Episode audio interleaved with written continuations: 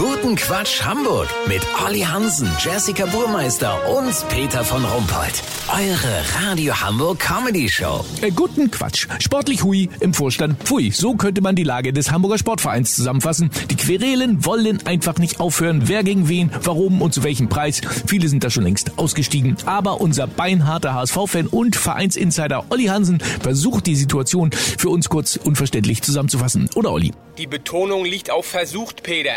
Also, im Zentrum des Geschehens steht die norwegische Investmentfirma PR Solutions. Der Gesellschafter Tore Svensson soll am 14. Dezember letzten Jahres gemeinsam mit Ex-Vorstand Thomas Wurstfeld und dem 104-jährigen Sparkassendirektor Klaus-Jürgen Kühne in einer Hamburger Nobelabsteige der Schmierhotel-Gruppe eingecheckt haben. Dort wurde in der Bio-Sauna ein Deal eingefädelt, der allen dreien VIP-Tickets im Wildpark Schwarze Berge auf Lebenszeit sichern sollte. Von HSV-Präsident Marzel Hansen wurde das genauso kritisch beäugt wie das Geschäft von Alfred Pinsel, der im Kontrollrat die wichtige Funktion des Executive Vollpfostens einnimmt.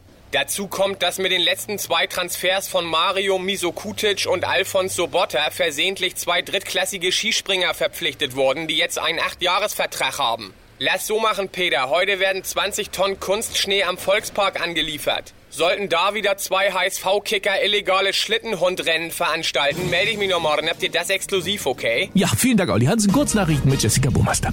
Schottland-Tipp.